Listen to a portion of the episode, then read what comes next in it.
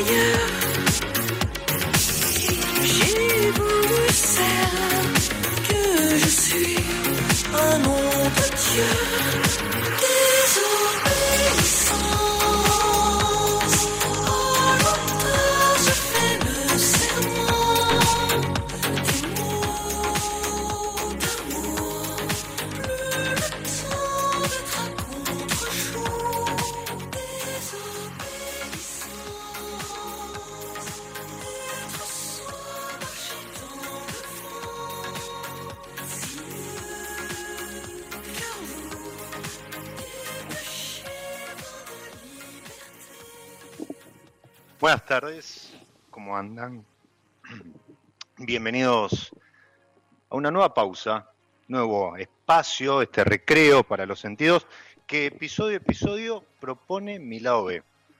Y, hoy en particular con un, con un recreo muy especial. ¿Por qué? Porque estamos en, el corazón del vino argentino. Estamos, podríamos decir, en donde nace todo. Y particularmente hoy van a ser un, un nuevo vino.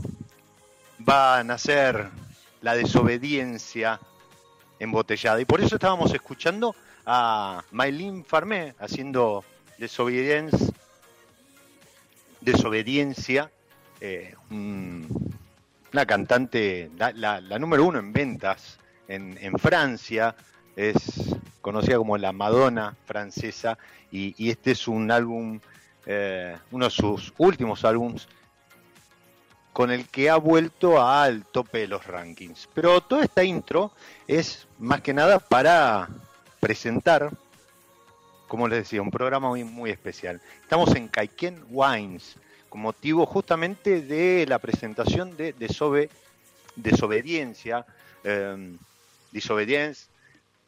un vino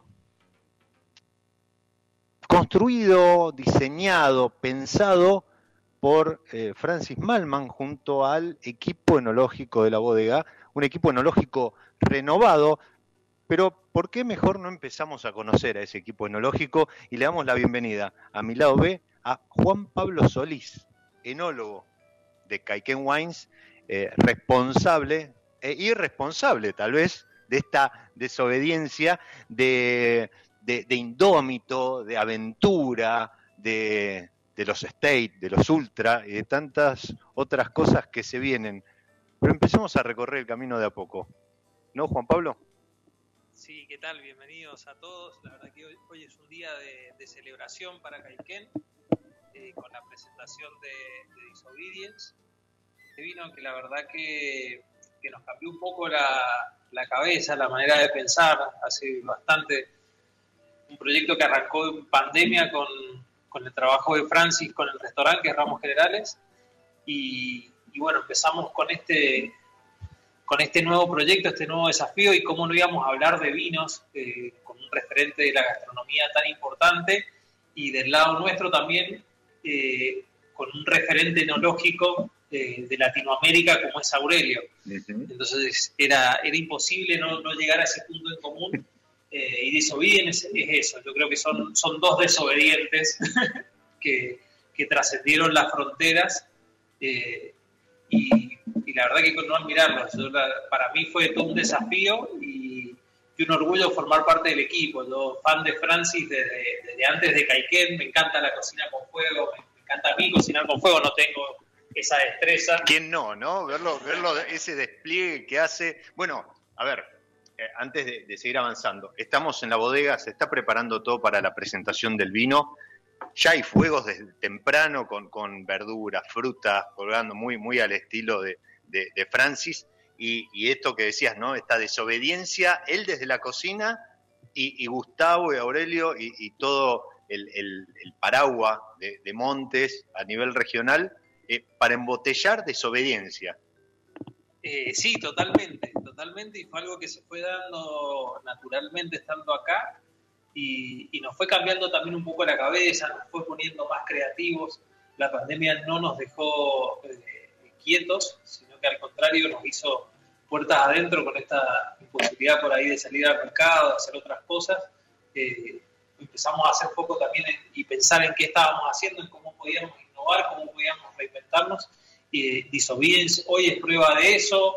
Lo mismo nos pasó con los Indómitos, lo, mismo nos pasó con Aventura, estas nuevas líneas eh, que van renovando el portfolio y nos van, nos van poniendo eh, a tono con, con este nuevo mundo que, que se viene. Y hoy súper contentos, es un día de, de celebración para la bodega, volver a tener eh, a la gente en nuestros jardines, poder cocinar al aire libre, poder disfrutar de, de estas degustaciones, la verdad que, que nos llena de, alegría y de orgullo, ¿no? Poder abrir las puertas de nuestra casa es, es impagable.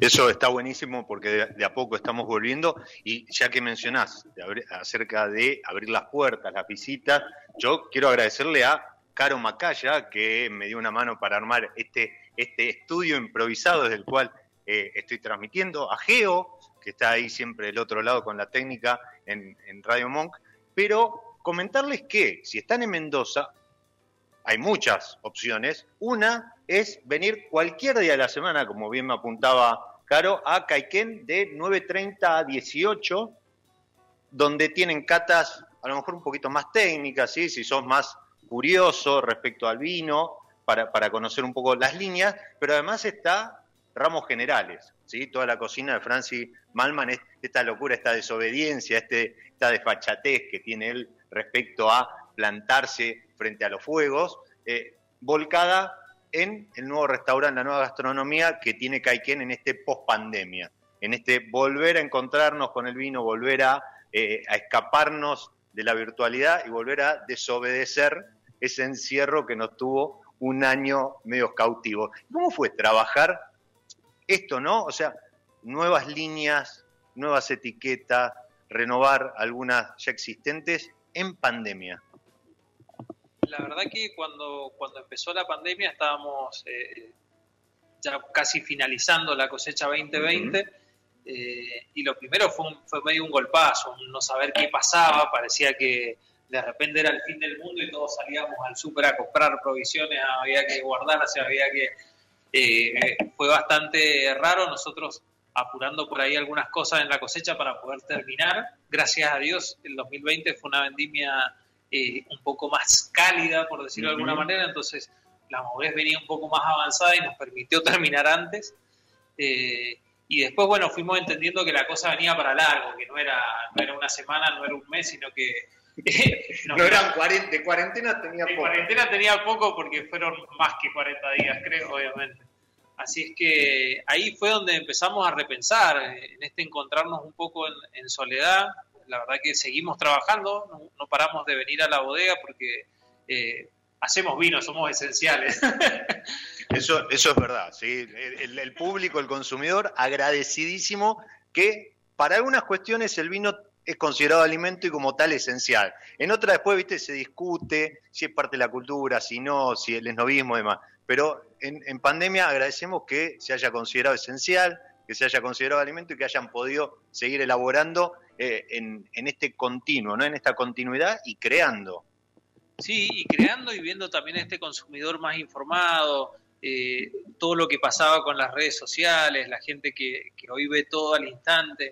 Eh, entonces decidimos también mostrar un poco este costado más lúdico que siempre lo tuvimos a la hora de hacer vino sobre todo, pero por ahí en la comunicación teníamos etiquetas muy austeras, colores muy sobrios y la gente nos veía como, como demasiado serios. Entonces era, la, era el momento justo para, para rockearla un poco para, y mostrar un poco más este costado que Gaiken lo tiene y, y, esta parte más aventurera, lúdica, de la mano de Aurelio, eh, que, que, cruzó la cordillera de los Andes para hacer vino acá en Argentina. Eh, entonces era, era inevitable no hacerlo y la verdad que, que, nos ha ido muy bien, estamos muy contentos porque a pesar de que el golpe de la pandemia fue fuerte al principio, eh, sobre todo en las ventas, porque teníamos el, mercado sobre todo externo muy apuntado a, al turismo, aerolíneas, cuestiones que, que habían, se habían parado en el mundo. Eh, con el resurgir y estas nuevas líneas, la verdad que, que, nos ha ido muy bien, hemos tenido muy buena respuesta de los consumidores y la verdad que estamos muy contentos, casi cerrando el año ya porque falta muy poco, aunque no parezca se nos fue volando, sí. Eh, y muy contentos porque estamos pudiendo celebrar, abrir de vuelta las, puertas de la bodega, eh, para nosotros es, la verdad que es impagable. Eh, Juan Pablo decía, Caiquén, Aurelio cruzando la cordillera, para, para, quienes no lo saben, Caiquén, Cauquén, es este, este ave que, que cruza la cordillera de, de, un lado a otro y que ahora lo van a empezar a ver en estas etiquetas un poco más descontracturadas. Por ejemplo, en Aventura, este, conduciendo un, este, o piloteando un avión, recorriendo nuevos, nuevas regiones, como es, por ejemplo, bueno, Chacalle Sur, Chacalle Norte, pero Canota. Algo que no se había escuchado o, muy al pasar. Y, y hoy Caiken tiene la primera etiqueta con IG eh, Valle Canota. Sí, hay, hay, hay, un proyecto más, pero, pero sí nos consideramos un poco medios eh, pioneros en esto eh, y en lanzar estos vinos. Y Aventura es una línea que es fiel reflejo de eso. A ver, empezamos a trabajar mucho desde lo técnico, es un vino muy técnico porque es hablamos del terroir, nos metimos a estudiar el suelo con, con Guille Corona, eh, aprender un poco de, de, la geología y, y, de lo que pasaba en esa relación entre, entre la viña y, el suelo. Y después también fue, fue el comenzar, Aventura fue la, la primera línea donde, donde empezamos a ser un poco más disruptivos en el, en el comunicar. Es un vino súper moderno porque tenemos en, en la etiqueta este ganso aventurero, eh, utilizamos una botella borgoña que no es común para el Malbec. Hicimos una trilogía de Malbec eh, que por ahí tampoco es tan común, porque en Separaron. una misma línea encontrar tres Malbec eh, hasta podía sonar aburrido. Separaron chacalles en sur y norte, que también es algo que para, el, para el, este consumidor informado y demás es novedoso. Sí, es novedoso y hasta difícil de entender hasta que no ves la finca, porque verdaderamente eh, los vinos son de la, del mismo, de la misma finca, del mismo viñedo, pero obviamente son de zonas diferentes, unas del lado sur y del lado norte. La particularidad que tiene es que están atravesadas por el arroyo grande y, empezamos a ver eh, desde lo geológico que, estaba formada por dos conos aluviales diferentes, por lo tanto la formación de, esos suelos había sido diferente a un lado y otro del arroyo. Y, y, empezar a vinificar por separado y a ver qué pasaba de un lado al otro nos llevó a encontrar las diferencias. Y la verdad que nos vino justo en esta línea de exploración para, para mostrarlo. Y después Canota, que, que era la novedad, eh, era este lugar prácticamente inexplorado, eh, con un solo viñedo que está, que está ahí apostado eh, en una zona muy precordillerana de, dentro prácticamente de, la Reserva Natural de, Villavicencio, eh, un terreno muy, muy agreste, eh, mucha piedra caliza, mucha fauna y flora natural, y obviamente empezamos a ver cómo interactuaba esto con el viñedo. Madura muy, muy temprano, descubrimos que es una zona de, primicia porque hace mucho, mucho calor en el día, también hay alguna influencia de la piedra caliza también que refleja un poco el sol, y después teníamos noches muy frías, es el primer Malbec que ingresa a la bodega. En las primeras elaboraciones eh, teníamos alcoholes altísimos porque eh, no, en los muestreos nos daba ya, ya mucho contenido de azúcar y teníamos que salir a cortarlo. Después, bueno, fuimos enganchando también los momentos de madurez y, logrando eh, vinos súper potentes. Así que nada, estamos muy contentos. una línea que salió 2021 al mercado, pero es cosecha 2019 y es la primera cosecha, por lo que comentás, después de varios ensayos. ¿Cuánto, cuánto demora sacar una línea de esta eh, con, un perfil más técnico o, apuntando a otro, otro tipo de consumidor? Eh, te lleva un tiempo y aparte son vinos que, los vas vinificando y los vas pensando. En Chacalla es un poco más fácil porque era el viñedo nuestro y ya venían haciéndose los estudios de, suelo y, veníamos viendo estas diferencias pero bueno, nunca lo habíamos vinificado por separado, dejando de lado también las variables, porque son vinos que no pasan por madera. Entonces, bueno, empezar a ver cómo el varietal se expresaba totalmente, eh, sin influencia de la madera, fermentando con levaduras nativas. Eh, entonces empezamos a entender también un poco la expresión de terroir, que es lo que plasmamos en estas líneas. Y bueno, y Canota, las primeras elaboraciones también empezaron así, son proyectos que generalmente te llevan uno o dos años eh, de, prueba piloto hasta que, hasta que lográs encontrar el vino y el producto. Y bueno, que no les extrañe si empiezan a aparecer más aventuras. Estamos explorando algunas otras zonas eh, también nuevas y seguramente sea un portfolio que se vaya ampliando con Malbec y tal vez otras variedades, pero seguimos en este terreno de, exploración y es esa línea que, que, nos permite jugar un poco más también con eso. Bueno, no llevamos ni 20 minutos de episodio, ya empieza a tirar primicia o pistas de lo que se puede venir dentro del portfolio de, de Kaiken. Eh, si vienen a la bodega, van a ver un parque de piletas cilíndricas, ya parque no, no porque estén plantadas o porque estén en el medio de los viñedos, pero sí eh, es muy simpático, es muy ordenadita la, bodega en ese sentido, muy prolija. Ahora vamos a, a charlar un ratito, seguramente porque eso tenga que ver con algún tema de eh, alguna certificación, temas de, sustentabilidad y demás. Em, eh, recién mencionábamos este ganso salvaje que es protagonista en la etiqueta de em, aventura, pero también es protagonista en, en, la comunicación de Indómito, una etiqueta que era de exportación, porque ya llevaba un par de, añadas, tengo entendido, en, en, el mercado externo, y ahora se incorpora también al mercado local. Ese tipo de definiciones es también como para decir, bueno, amplío las opciones o porque había ahí, notaban que había una, franja de, un consumidor que estaba pidiendo un producto que Caiken no lo tenía disponible en el mercado local o simplemente fue una definición de decir, probemos a ver cómo nos va con Indómito dentro de, Argentina. Eh, en realidad fue al revés. Eh, Indómito nace como, un proyecto para el mercado local. Eh, un poco lo venía demandando la distribuidora Ley Seca. Eh, no teníamos un Red Blend tan definido como Red Blend, eh, teníamos la línea Terroir Series, que si bien son blend, era tenemos un Malbec Bonarda Petit Verdot que es muy de base Malbec, porque tiene casi un 85% de Malbec, y, en el Cabernet, que es el, Cabernet Terroir Series, que es un Cabernet Malbec Petit Verdot, también tenía una base muy fuerte de Cabernet. Entonces, en la línea Indómito era un poco eh, armar un blend realmente con otras proporciones y, llevarlo al mercado. Y después, el Cabernet Franc es un Cabernet Franc que lo elaboramos con el viñedo de, Agrelo.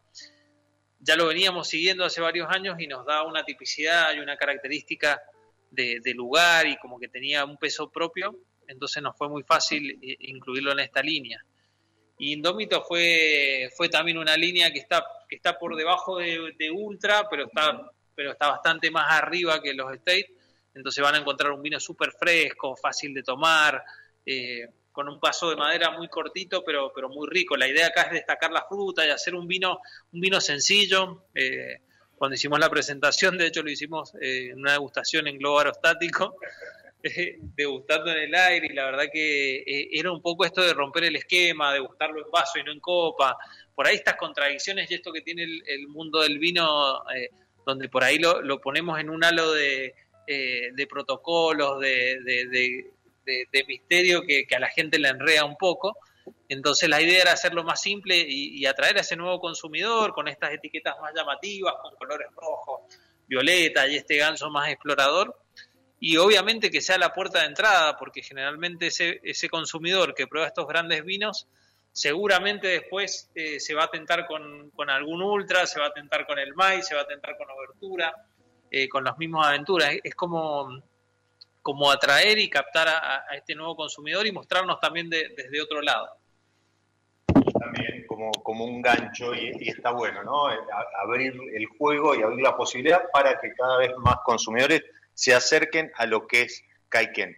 Kaikenwines.com, la página donde pueden ver todo el portfolio, y si no, es arroba Kaikenwines en Instagram, y ahí tienen, un, ahí en destacadas tienen un, un capítulo dedicado a Indómito, seguramente hay imágenes de, ese vuelo en globo donde descontracturadamente presentaron la, la etiqueta. Y, y en tren de, de presentar, bueno, eh, hoy el gran día, mencionabas a, la distribuidora, a la ISECA, bueno, yo también agradecerle a, Jorge de la distribuidora, a Estela Otavio, que, me, hicieron llegar esta invitación para eh, esta fiesta que estamos viendo ya en el parque, ya este, incluso hay, hay prensa local también, prensa de Buenos Aires y demás que están eh, acercándose a lo que va a ser en un ratito nomás la degustación. Entiendo vos, Juan Pablo, tenés que, tenés que estar ahí, eh, pero antes, un anticipo. ¿Qué tenemos que esperar en cuanto al vino de desobediencia? Disobediencia. La verdad que cuando empezamos a, pensar uh, Disobedience con Francis, yo pensé que, que nos iba a pedir un vino, un vino raro, algo loco, algo, eh, algo que no tuviéramos. Empecé a pensar en Francis. algo a los Francis, ¿no? Empecé a pensar en variedades raras, en, eh, en algo que no estuviera, que no fuera tan clásico. Y la verdad que a la hora de gustar encontramos eh, que Francis tiene un perfil muy de, de vinos de muy, muy elegantes, por ahí no, no tan concentrados, pero estos vinos eh, que, tienen, que tienen mucha redondez, eh, mucha elegancia, eh, y esa era un poco la tendencia. Y, bueno, obviamente tenía que ser un blend porque por ahí en, en, una sola variedad era difícil meter todos estos condimentos. En el 2019, que es la, la primera añada de Disobedience, eh, se trabajó mucho con, con, con, uvas de Altamira.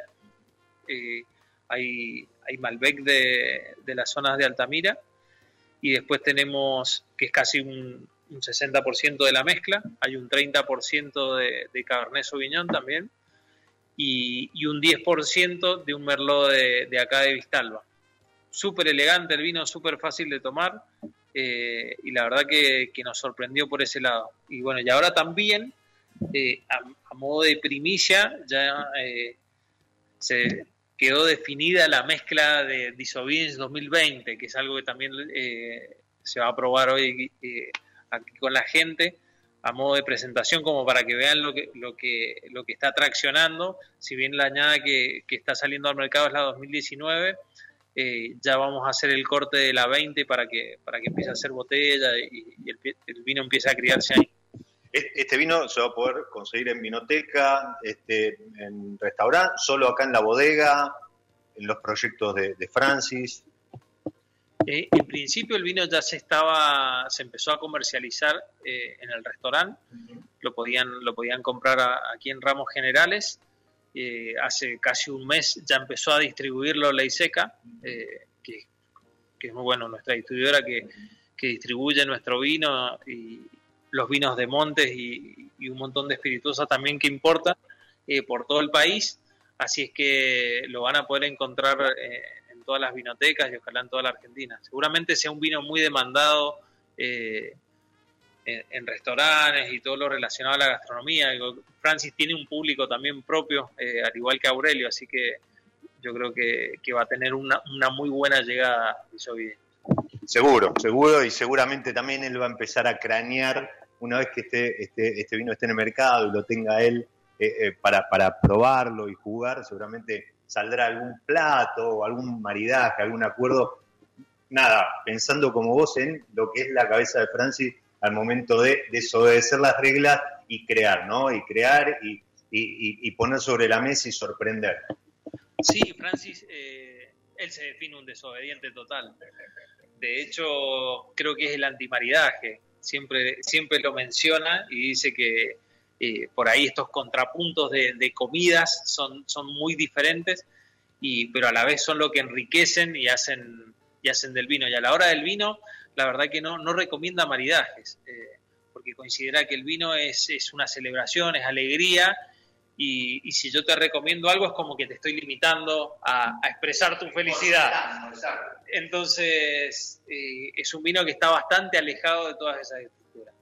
Qué bueno, qué bueno. Vea, Juan, eh, Juan Pablo, te voy a liberar, así vas a atender y a guiar esta, esta presentación. Vamos a estar seguramente con, con Nicole Monteglione, que es reciente incorporación al, al equipo enológico como ingeniera agrónoma.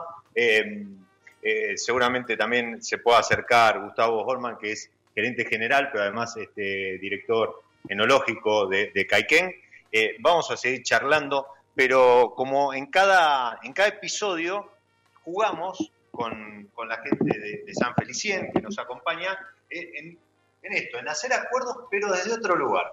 Hacer un acuerdo de una variedad con algo de música. Y mm, para hoy elegí la, la bonarda de San Felicien, ¿sí? una, una bonarda que, que viene del este y justamente viene de finca El Mirador.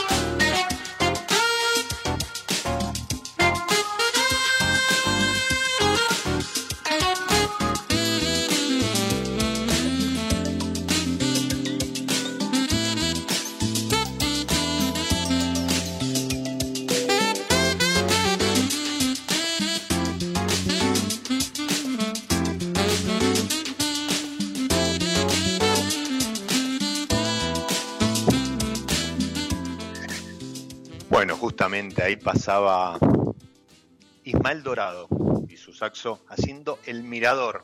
Mirador, esta finca en el este, en el, hermoso este mendocino, de, donde la bonarda, en lo personal, y esto es muy particular, se da tan bien. Bueno, hoy jugando con la bonarda de San Felicien y un poquito de música. Y le mando saludos a Roxana, que está conectada.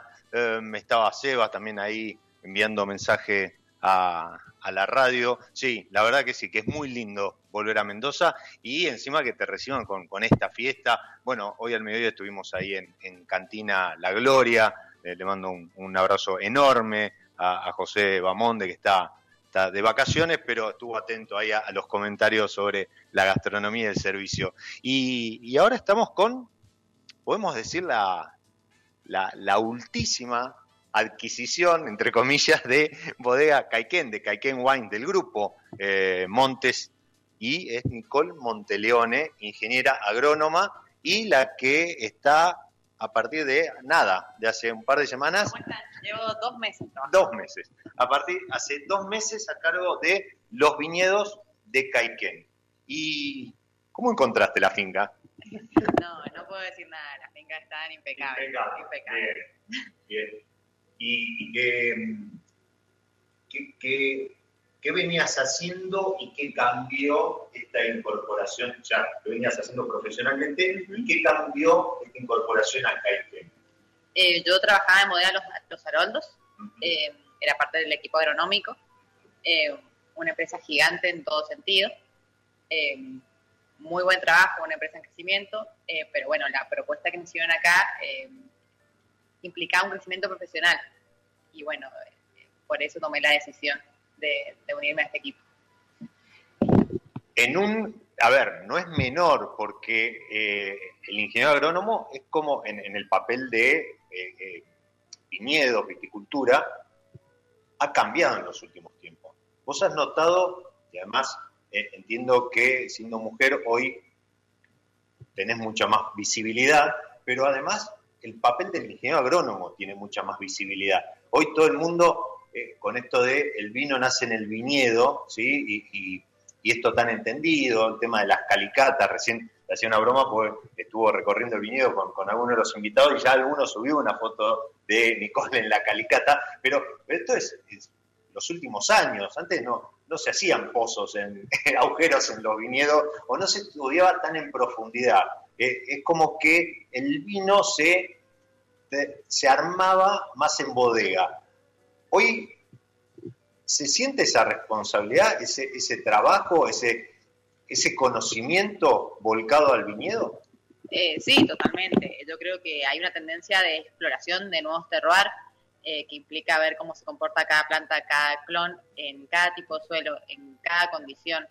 Yo creo que hoy en día los enólogos son un poco agrónomos, los agrónomos un poco enólogos. Ya no, no están separados y cada uno trabaja en su rubro, sino que hay Es un equipo enológico. Claro, es un, es un trabajo integrado. Eh, yo ahora con Juanpi, si bien obviamente yo estoy a la cabeza del- de los viñedos y es de la bodega, liderados por Gustavo Forman, eh, trabajamos los tres en conjunto. Juanpi me acompaña al viñedo, yo le voy contando qué voy haciendo, él me va contando qué necesita en la bodega. Entonces, en conjunto vamos armando el paquete de lo que vamos a querer. Y, y las degustaciones, los cortes, ¿eso participás a la par? Los, tre- tres participamos y los tres armamos cortes. Estamos. Además hay que sumarle a esto del conocimiento, hasta las calicatas, de las calicatas y toda esta tecnología volcada al riego, al conocimiento y demás, cuestiones acerca de sustentabilidad, cuestiones de cuidado del agua. Mendoza cada vez es más crítico, ¿sí? se conoce como Mendoza como un desierto, pero en los últimos años eh, el cambio climático ha impactado en la, en lluvia, eh, en los granizos, algunas inundaciones y demás, pero en definitiva cada vez se dispone de menos agua y eso se está empezando a notar también. ¿no? Sí, a ver, la sustentabilidad es una tendencia porque Claro, uno dice, hay, hay tendencia, tenemos que certificar. No, es una necesidad que tiene el mundo en este momento eh, y bueno, tenemos que concientizar que es el recurso más escaso y el más necesario. Eh, hoy en día en Caiquén tenemos eh, riego por goteo en todas las fincas, Eh, hacemos mediciones para no regar de más, eh, usamos cámaras de Solander, eh, mediciones de terreno. El agua residual de la bodega se trata y se reutiliza. Tratamos de hacer un aprovechamiento intensivo para, para no, Al, al máximo. al para- máximo para no, para no, no perder.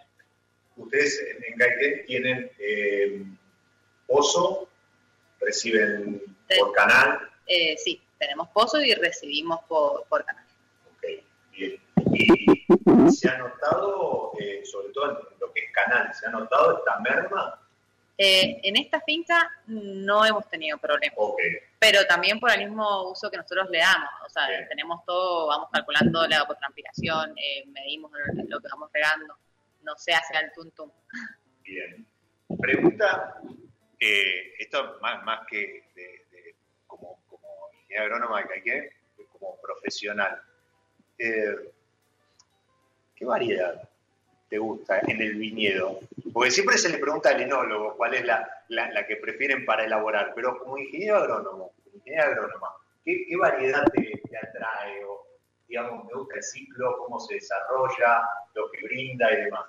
Y hoy en día en Mendoza sabemos que la variedad es el Malbec. Bien. Hay, hay cuestiones muy interesantes. Hoy está saliendo a flote el Cabernet Franc, que es otro estilo totalmente distinto. Eh, cada variedad tiene sus mañas. Eh, el Malbec, la realidad es que se da en muchas condiciones. Es muy flexible, se adapta, eh, anda bien en el sistema de conducción, eh, con poda larga, con poda corta. Eh, la variedad que yo creo que es la variedad que mejor se adapta a, a todo nuestro clima y terrenos. En, en viñedo, en Caiquén, ¿qué, qué tiene? ¿Espaldero?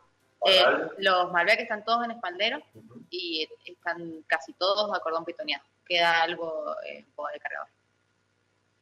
Es muy técnico. ¿Podés diferenciarlo rápidamente uno de otro? Eh, sí, en la, la poda en la que se deja pitón y cargador se deja un elemento de renovación, que se llama pitón, que se, generalmente se, deja con una, dos, a tres yemas, y un cargador, que bueno, la cantidad de yemas que se deja depende del rigor de la planta, de la producción. Sería eh, en- así muy, muy, Es muy un simple, es sarmiento. un- exacto, es un, como un nudito y una rama.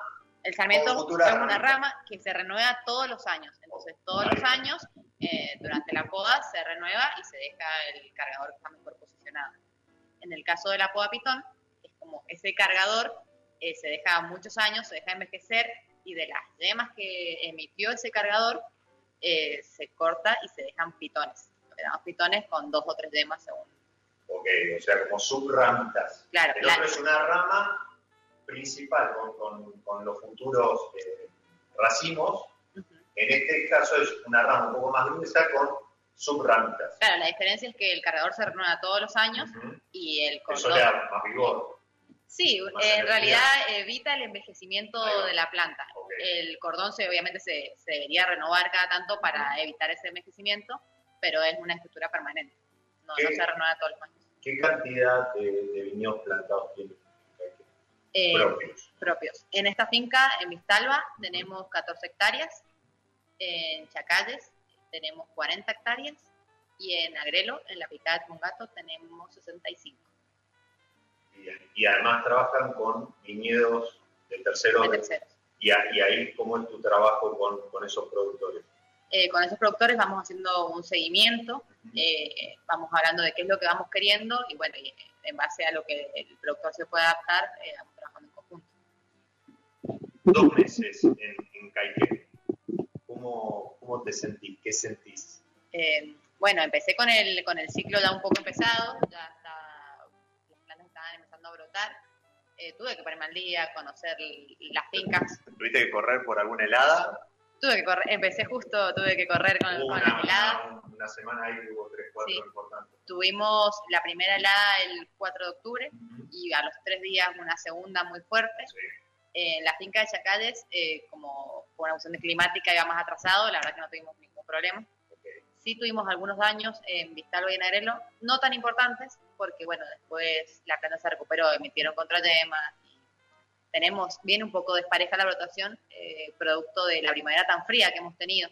Tenemos temperaturas promedio de 2 o 3 grados por debajo de los últimos tres años. Sí, y además, a ver, estamos en noviembre. ¿Ayer qué temperatura hizo con el sonda y demás? Eh, ayer no, creo que no pasaron los 23 grados. Bien. Hoy Con estamos por debajo de 20. Sí. ¿no? O sea, eh, todavía existen variaciones y, y- y estamos promediando noviembre con temperaturas de inicio de primavera. La media de noviembre hasta ahora eh, está alrededor de 16 grados. El año pasado eh, fue de 20 la media. Es muchísima la diferencia.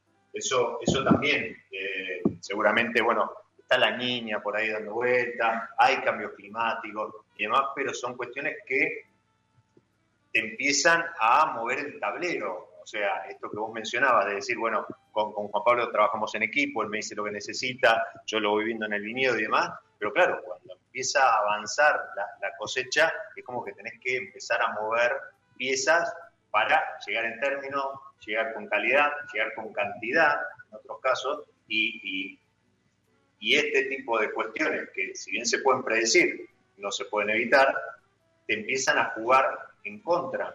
Claro, a ver, eh, uno define el, primer momento en que puede definir la carga futura que va a tener es durante la poda. Según la cantidad de yemas que yo voy a dejar, eh, eh, uno calcula la producción futura. Obviamente tenemos las heladas, podemos tener granizo, eh, Crucemos los dedos. crucemos los dedos, que, que no, que, no, que no nos caiga granizo. Eh, si bien tenemos en, en gran parte de la finca, tenemos delante granizo, en otra parte no. Eh, entonces, eh, en esta época nosotros hicimos un primer desbrote, pero no nos arriesgamos a tocar mucho porque teníamos ese peligro de heladas, así que ese segundo desbrote que tenemos que hacer lo vamos a hacer ya poscuaje, que ahora ya sabemos que no, ya pasamos ese peligro. y- y qué esperan de acá a la cosecha. Eh, esperamos que las condiciones climáticas se- sean benévolas. Ok, bien. ¿Con qué, ¿Con qué empiezan a cosechar? Con los Eh, granos, supongo. Empezamos con el Chardonnay, Sí. eh, después tenemos Malbec, Anchelota, que tiene una fecha de cosecha más intermedia, y por último cosechamos el Cabernet y la Bonarda. ¿Juegan con, con diferentes puntos de, de cosecha para la misma variedad o no? Eh, normalmente se hace, yo bueno, acá, llevo dos meses, así que iremos viendo qué es lo que vamos queriendo, cómo viene el año, cómo viene la madurez, eh, cada año es distinto. Bueno, nada, esperemos que eh, la cosecha 2022 sea provechosa, no les traiga ninguna sorpresa, ningún mal trago. eh, va a ser tu, debut en, en así que el mayor de los éxitos. Estaba viendo a ver si, si estaba Gustavo para Gustavo Goldman, eh, para, para que se acerque. Ahí lo, ahí lo vemos pasar Ahí, justo, ahí, ahí ahí se, se puede incorporar. eh, como gerente general, que decíamos recién, y eh, director enológico, ¿sí? o sea, es el jefe. Bueno, acaba de entrar a este este estudio improvisado. No, no, por favor. Es nuestro director técnico, el que está a la cabeza mía y de Juan. Exactamente. Bueno, Nicole, yo agradezco que te hayas acercado. Muchos éxitos en, este, eh, en, este, en este nuevo desafío, ¿sí? Seguramente lo, lo- lo vas a hacer muy bien. Eh, esperemos que el tiempo acompañe, ¿sí? Eh, y que tampoco pidan mucho de bodega, ¿no? Esperemos No, que, que no, sean flexibles por no ser el primer año. No exijan demasiado. Nos vamos a mover un poquito. Si te querés quedar, como quieras. No, no, yo te agradezco, un, un gusto y bueno, lo dejo con Gustavo. Bien. A ver, todo este movimiento que estamos haciendo, ahora, ahora nos vamos a, poner a charlar unos minutos con, Gustavo, eh, porque afuera ya se está armando la presentación de esta de este eh, disobediencia, esta desobediencia embotellada, esta locura, o no, de Francis, Juan Pablo, estuvimos charlando hace un rato. Eh, Gustavo, bueno, bienvenido a, a mi lado B, Gustavo es gerente general de Caiken, ¿sí? es eh, parte del grupo Montes y, y además, bueno, director enológico, o sea, jefe de- del equipo de- que conforman eh, Nicole y Juan Pablo. ¿Por qué. Argentina? Ah, qué difícil. Qué difícil. Ah, bueno, primero saludarte, digo, muchas Sí, gracias. por supuesto. Y gracias por la introducción. Eh, No, gracias primero, a ver, nuevamente, gracias a vos, eh, a, a la distribuidora, a la bodega, por, por la invitación, por permitirme hacer eh, el, el programa de este hermoso salón de sala de turismo. Eh, estuvo ahí Caro Macaya dándome una mano en el armado y contándome un poquito eh, que están abiertos al turismo. eh, que está ramos generales, lo que es gastronomía. Vemos por ahí además unos, unos gansos, un- unas ovejas, este, eh, parte de la sustentabilidad de Caiquén. Pero te decía, ¿por qué Argentina? Vos sos chileno, o sea, Sí, perfectamente podrías haber seguido tu carrera en, en sí, ¿no? O sea, ¿por qué Argentina viene de, la inquietud primero de los socios fundadores de la Viña Monte que decidieron a fines de los 90 empezar a cruzar la cordillera para investigar lo que era Mendoza, el terroir, la gente, la cultura, y se encontraron con esta maravilla, que la verdad que es algo que en Chile no tenemos como replicar. Eh, probablemente el argentino y el mendocino no se dan cuenta lo que es eh, Mendoza en términos de la cultura del vino y todo lo que se vive alrededor de ella. Eh, bueno, Aurelio se enamoró en el 2002, se enamoró de la gente, de la cultura, de los vinos, de la vitivinicultura y decidió fundar Caiquén, al principio bien pequeñito. Y bueno, con el tiempo compramos una finca en Agrelo, después la bodega Cambistalba con finca, después una finca en Los Chacalles. Y este proyecto fue creciendo, creciendo, creciendo. En un momento estuvo su hijo, Aurelio Junior, eh, que trabajaba conmigo en Viñamonte. Y cuando a él le hicieron la propuesta de venirse para acá, el año 2011, me acuerdo, conversamos con Aurelio los tres y me dijo si después de cuatro o cinco años, cuando Aurelio quisiera volver, yo estaba dispuesto a venir. Y bueno, yo estaba re contento en Monte, pero la verdad que uno se siente siempre medio ciudadano del mundo. Y le dije, obvio, en cuatro o cinco años, quién sabe qué es lo que va a pasar. ¿Dónde vamos a estar? Así que obvio que te digo que sí, así tengo cuatro o cinco años más seguro en la Viña Monte. Y ahí veremos. Y bueno, así sucedió. Aurelio decidió a fines del 2015 que ya tenía que volver. Y eh, se dio la posibilidad de que yo me viniera a vivir con mi familia a Mendoza y tomar un poco la, la parte técnica y la gerencia de Caiquén. Y, y no nos vinimos, o sea, nos vinimos con un poco de miedo, con, no, no es miedo la palabra, sino que con mucha Incertidumbre. incertidumbre y sobre todo expectativa, que es difícil de controlar muchas veces. Eh, y preocupado por los hijos, mi mamá, va, mi mamá, la mamá de mi, de mi hijo, mi esposa es muy, muy familiar, entonces el tema de dejar a sus padres la complicaba, los padres nuestros ya son mayores, entonces por ahí había un tema, pero era un tema nuestro, de los adultos. A las tres semanas los niños estaban llenos de amigos, felices en el colegio, con deporte en los clubes, y la verdad que nos acostumbramos muy rápido. Yo había venido a Mendoza desde el 2002, yo trabajo hace muchos años con Aurelio, y, y siempre me ha gustado. Entonces, asumir este com- compromiso con él y desafío de parte mía, humana y profesional, ha sido y, y hasta hoy eh, muy motivante, muy motivante para, para mí como profesional y para la familia como, como para desarrollar una oportunidad también fuera de tu país. Que si tú lo miras fríamente es la más linda y la más fácil de todas, porque Mendoza está cruzando la cordillera en un año normal, sin pandemia, estás a seis horas de, la, de la casa de tus parientes, pero una realidad muy distinta. Somos culturas parecidas, hablamos el mismo idioma, pero a la vez tenemos maneras de ser y de actuar bastante distintas. Entonces se crece mucho personalmente.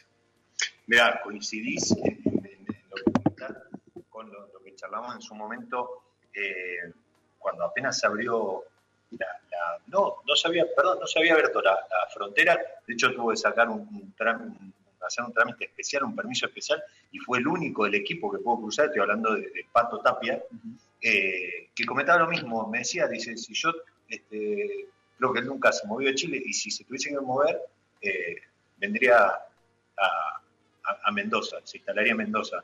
Eh, por, por todo esto que comentás, ¿no? Si bien, y creo que aplica incluso a toda la región, porque hablamos todos el mismo idioma, Claro. pero tenemos culturas totalmente diferentes, este, tenemos manera de relacionarnos diferentes, hay, hay cuestiones, yo siempre digo, eh, y lo comento con, con enólogos argentinos, acá se, se, se ve una cofradía, grupos de WhatsApp y demás, que no se ve, no, no digo que en Chile no sea así, pero que no se ve en el mundo del vino a nivel mundial. Y es así. Bueno, en Chile hace un tiempo también han surgido grupos, desde Sí. el, la- el nacimiento de Moby, también con, la, con el movimiento de Viño, Ujú. Chanchos del Lenguado, hay un montón de grupos que se han asociado, que son productores pequeños, más jóvenes, Inquietos. eh, inquietos, que han formado pequeñas asociaciones que salen un poquito del establishment. Pero acá, es claro, acá con, con, con los taninos, tienen todo su grupito ahí de, Anda, anda de por ahí, perdón, anda mi, mi coequiper de los sábados, anda Marc Perrondo. Sí, Este, ahí el Marc. Anda, anda por ahí haciendo también Sí, social. lo, lo- lo- lo divertido, por ejemplo, es que nosotros hacemos un campeonato de fútbol con la Asociación de Enólogos de Chile, que hacemos campeonatos donde cada valle tiene un equipo. Y el año antes de la pandemia dijeron, es la décima edición, ¿por qué no te haces un equipo mendocino y vienen a jugar? Bueno, me puse a contactar a algunos amigos, a algunos proveedores de la industria, que son los que más conocen. Dije, oye, júntenme un grupito bueno para la pelota. Bueno, terminamos haciendo un grupo, nos fuimos a jugar a Chile, salimos segundos, estuvimos a, punto de ganarlo, no- casi nos matan los ex campeones, No volvían. no volvíamos. Y terminamos haciendo un grupo de amigos que nos comemos asado una vez al mes, no es otra cosa. Eh, la verdad que la relación que se construye acá es súper sincera, súper humana, en general, y no por poca cosa. Uno de los días más importantes del, del año en Argentina es el Día del Amigo y es algo que he aprendido a vivir desde lo, desde lo profundo, digamos, eh, de- desde cultivar sin la competencia, cultivar sin el egoísmo, sin la envidia, cultivar desde la amistad. Y eso es algo que yo veo en mis hijos, que los pesco más chicos, eh, cómo han crecido y cómo han transformado esta especie de estrés competitivo en, y, cana- y canalizado esa misma energía en, en un necesitar cariño. Eh, es algo muy propio de la cultura argentina, es muy familiar, gran, gran importancia tiene la inmigrancia italiana, digamos, pero, pero es muy atractivo, muy atractivo vivirlo. Así que nosotros nos habíamos venido con un plan de cuatro años y bueno, ya pasaron seis. Y la verdad que no tenemos muchas ganas de irnos. Bueno, bueno, bien, bien. Eso habla también muy bien de, de no, solo, no solo de la adaptación y todo esto que comentaba. Así que eh, te saqué, no sé si venía preparado para hablar de vino. De, No, no, no, yo no, jamás me. Yo, yo me preparo parece- re poco. me- no, yo también, prefiero Lo- prefiero lo que fluya. Sí, Exactamente, exactamente, pues si no, como muy muy estructurado, exacto. claro. Y, y ahora sí te pregunto sobre, sobre Caiken. Hablamos con Juan Pablo de una línea aventura que estaría creciendo, incluso hasta con algún, alguna variedad eh, eh, diferente al Malbec, con, con un indómito que, que seguramente también siga creciendo, con, ya con un corte de Isoides 2020, que, que vamos a estar probando ahora en un ratito, pero ¿a dónde va Caiken? Esas son las líneas. de- Sí, la mira, nosotros, a ver. Pero, Nosotros nacimos en el 2002. Nacimos con un proyecto sin mucha ambición. Como 20 años el año Hace que viene. 20 años, claro. Eh, no con más ambición que seguir el esquema de nuestros fundadores de Chile, digamos, que es básicamente enfocarnos en la calidad, en los detalles para lograr productos de calidad, vinos premium, vinos de calidad. Y eh, nos desarrollamos de esa forma, siguiendo su cadena de distribución y aprovechando mucho la potencia que tiene la marca en Chile. Eh, pero hace unos años, eh, yo creo que un par, cuando llegué me cuestioné un poco algunas cosas y con el tiempo logramos eh, convencer que necesitábamos independizarnos en muchos aspectos, sobre todo en el área comercial, en el área marketing, y hacer una propuesta enológica distinta que mantuviera todos los principios básicos de nuestro fundador y mentor Aurelio, pero que nos permitiera ser mucho más nosotros eh, y no la hermana chica de Montes. Y bueno, con eso empezamos a hacer... una copia, la copia argentina, Claro, una- no, no, no, no me gusta hablar mucho de copia, pero No, no, por eso, pero, pero tener porque tuviese fundar su propia identidad. una personalidad propia. Y bueno, yo me vine cuando la niña tenía 15, 16 años, o sea, buena época adolescente como para empezar a generar esos cambios y esos cuestionamientos y empezar a madurar con propuestas. Y empezamos a hacer varias cosas distintas, incluimos algunos vinos en la línea State, nos fuimos a Patagonia con un Pinot Noir, incluimos un Merlot en la línea Ultra, Y los últimos años de pandemia donde había un poquitito... El Merlo. El, el- claro, el- cuando teníamos un poquito más de tiempo para pensar. También teníamos nuestros temores internos, nuestras incertidumbres. Eh, de- definimos que era el momento de, no de reinventarnos, sino de, de hacer una propuesta nueva. Yo sentía que, que toda la situación nos tenía completamente aletargados. Y al contrario de eso, quisimos hacer propuestas y aprovechamos el momentum para que todas estas propuestas que se venían trabajando desde la parte técnica lograran el visto bueno, digamos, para poder transformarse en realidad. Y así propusimos la línea Indómito con una forma de comunicación más juvenil, más, más innovadora desde el punto de vista de las líneas tradicionales de Caiquén, una línea 100% técnica como la línea Aventura, una línea mucho más eh, interesante desde el punto de vista de la geología, después una línea asociativa donde Aurelio y Francis desarrollaran un producto o un vino de calidad que juntara los conceptos que nos unen, que es el gusto por la naturaleza, la libertad, eh, pero a la misma vez la elegancia, la sofisticación. Entonces buscamos a Francis como partner justamente para hacer eh, una sinergia entre conceptos que nos unen. Y así nos hemos parado a proponer y tenemos varias cosas todavía en, en- en carpeta que seguramente con el tiempo vamos a ir mostrándoles.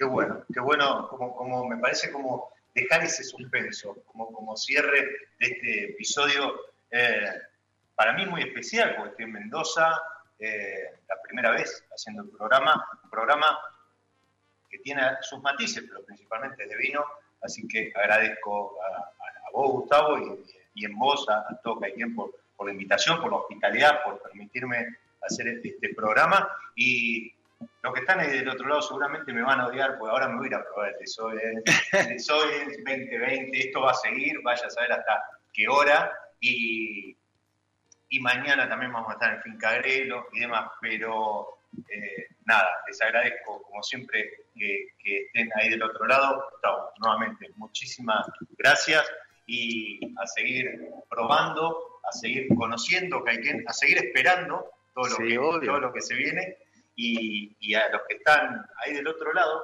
como siempre les digo, soy Diego Migliaro, este es mi lado B y les deseo que disfruten.